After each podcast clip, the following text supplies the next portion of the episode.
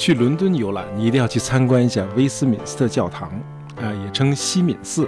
这个西敏寺应该是英国文化游最重要的一部分。这座气势磅礴的大教堂始建于咱们的北宋时期，重建于咱们的南宋晚期。这个西敏寺既是国王加冕、王室婚礼等重大仪式的场所，也是一座庞大的国家墓地。这个教堂里安葬了三千多位曾经改变或塑造过英国历史的著名人物，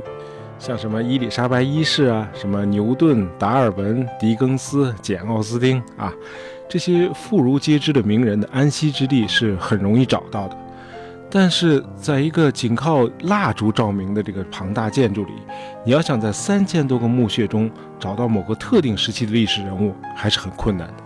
和一百多年以前来西敏寺参观的李鸿章、李中堂一样，呃，我也是在一位教堂神职人员的帮助下，才找到了这个查尔斯·戈登的墓地。呃，我记得那位身着红袍的神职人员，他非常吃惊地发现，呃，我这么一个亚洲人，居然知道戈登这个历史人物。呃，于是竟友好地问我要不要在墓前拍一张照片。要知道，这个西敏寺可是禁止拍照的哦。据记载，李鸿章是在1898年访问英国时才得知他的老战友戈登安葬在西敏寺的。尽管当时的这个访问日程安排得很紧张，这李中堂还是拖着老迈的身躯，专程前来拜谒自己的老战友。呃，李鸿章的这位老战友，就是大爷上学时历史课本里提到的帝国主义刽子手、恶贯满盈的戈登。相比之下，一百多年前这个晚清的文献对这位戈登的评价却有着天壤之别。按照清朝官方的说法，这戈登可是平定这个长毛之乱，也就是太平天国运动的一个大功臣。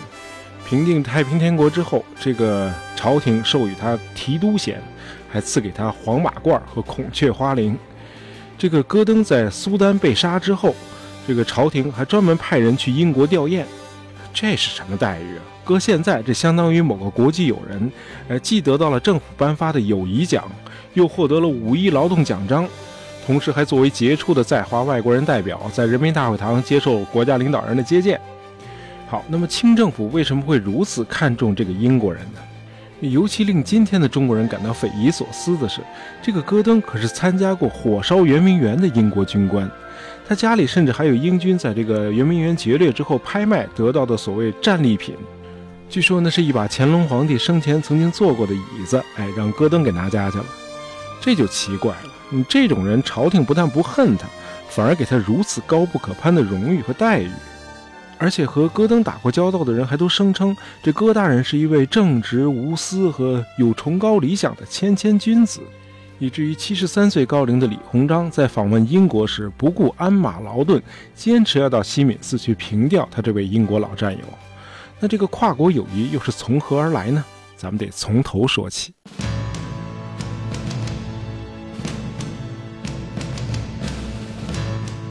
从一八五一年到一八六四年，中国爆发了声势浩大的太平天国起义，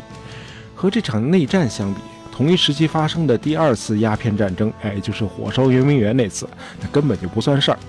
用一句咸丰皇帝的弟弟，哎，这个恭亲王奕欣的话说：“洋人闹事就是想要点钱，这个长毛闹事可是想要咱们大清的命。”这个太平天国折腾了十几年，虽然没能要掉这个清政府的命，却导致了中国近两亿人的非正常死亡，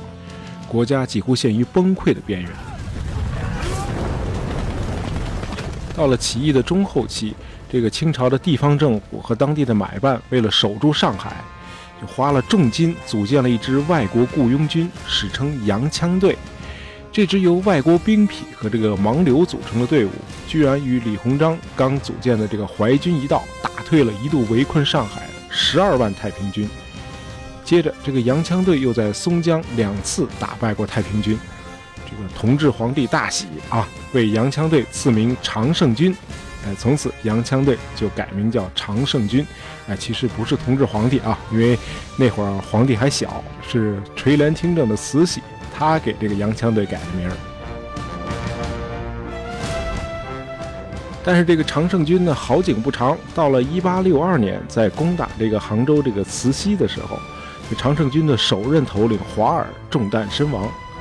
常胜军的指挥权呢，经过三个月动荡的过渡期之后，就交到了咱们今天的主人公戈登的手里。和这个他的前任不一样的是，这个戈登他不是个兵痞，他是个科班出身的军人，既精通军事理论，又经受过克里米亚战争的洗礼。他可没有他前任华尔那一身的野性和痞性，相反，他是一个有修养、冷静、宁折不弯的军官。呃，戈登上任后，他很快就用他的人格魅力和领导艺术征服了常胜军。他按照英军的建制，用发放军饷的方法杜绝了常胜军一贯打家劫舍的流氓作风。李鸿章第一次见到戈登时，那真是英雄相惜，这眼前顿时一亮。哎，因为之前李鸿章见过的洋人不是盲流就是武器贩子，和他们相比，这戈登的为人和言谈举止绝对是鹤立鸡群。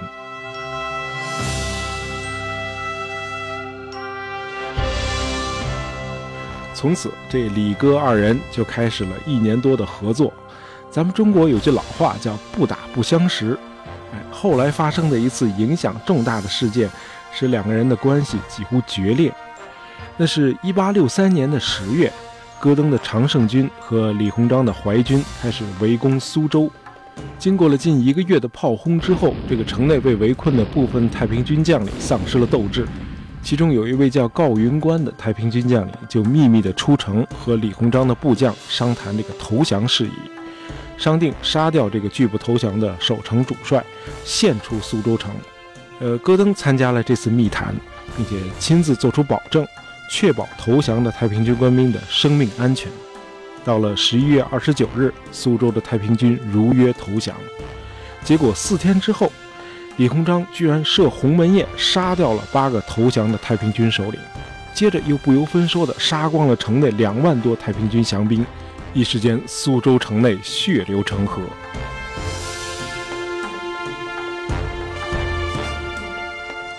被临时调开的戈登事后知道杀降事件之后，怒不可遏，他提着装满子弹的手枪，在清军的营地里到处找李鸿章，要和他拼命。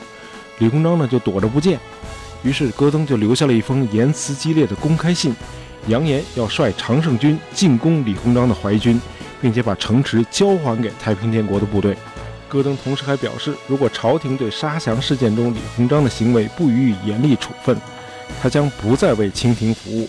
这事儿闹了整整三个月，才渐渐平息下来。在中外各方人员的多次斡旋调解之后，戈登最终与李鸿章达成了和解。呃，大爷相信，哎，今天很多中国人听到这个故事之后，都不会站在李鸿章的一边，而是更倾向于赞同戈登的立场。毕竟，这个社会进步了，今天的中国学界已经能够很客观地看待中国的近代史。除了反侵略，这个鸦片战争以后的中国历史，同时也是我们中华民族从古代社会慢慢的进入近代社会的一个演化过程。在这一点上，这个李鸿章和戈登是非常典型的，代表那个时代的东西方社会的两个活标本。这个李鸿章呢，深受中国传统的儒家思想的熏陶，而戈登呢，成长于这个资本主义文化异常发达的英国。这个生活成长在这个两种如此不同的这个文化环境中，这个两个人的观念的差异就可想而知了。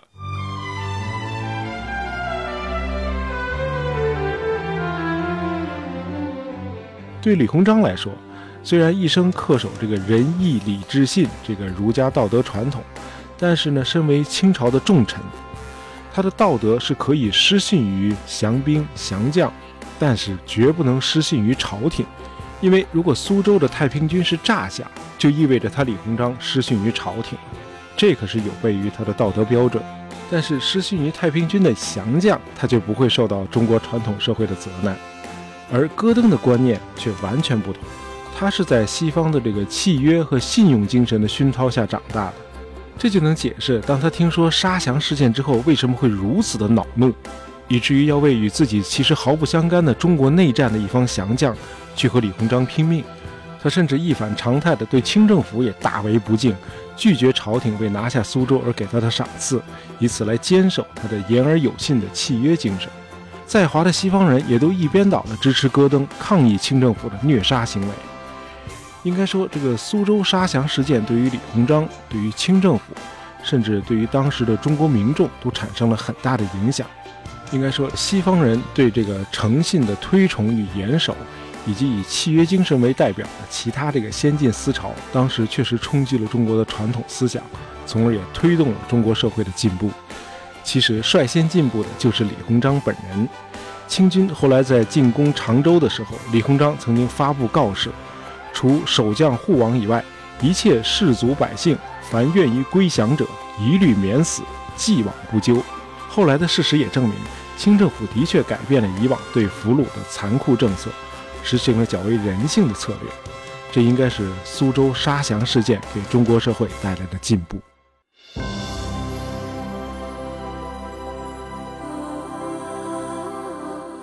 苏州事件之后，这个李鸿章和戈登捐弃前嫌，建立了牢固的友谊。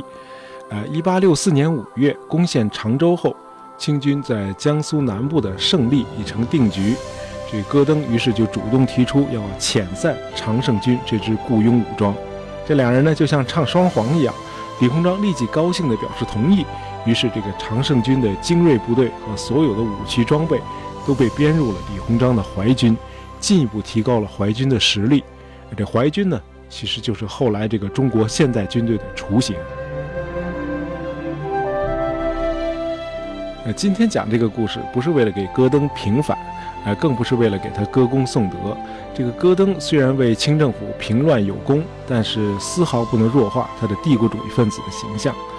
呃，我们想探讨的是，一些个人和一些个别事件，有时真的具有某种神奇的力量，能够推动历史的车轮，把像中国这样的古代社会进化到近代文明。呃，让李鸿章对他的英国老战友刮目相看的事例很多。比如当时这个李鸿章的淮军和戈登的常胜军补给有限，这李鸿章的想法就是攻克城池之后就地补给。许多城池在攻陷之后，这淮军基本上就要把粮仓扫荡一遍。李鸿章也授意戈登，如果粮食不够了，可以灵活处理嘛。哎，话都说到这份上，中国人都听得懂。不够吃，咱就进城抢粮啊。但是戈登坚持原则，绝不松懈军纪。由于粮饷不足，这常胜军多次哗变，都被戈登以铁腕镇压下去。戈登多次给李鸿章写信催促粮饷，但就是不进城抢粮。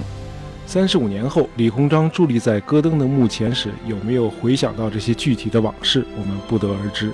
但是我们有理由相信，李中堂是打心底里敬重他这位英国战友的。大家如果有兴趣，我们以后可以再做一期节目，聊聊戈登后来在苏丹的经历。戈登的一生有两个称号：中国的戈登和喀土穆的戈登。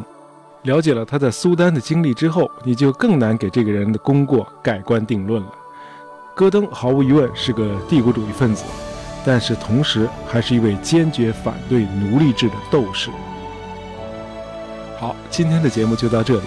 喜欢大爷杂货铺的朋友，别忘了订阅我们的专辑，这样你就不会错过我们的新节目了。感谢大家收听，咱们下期再见。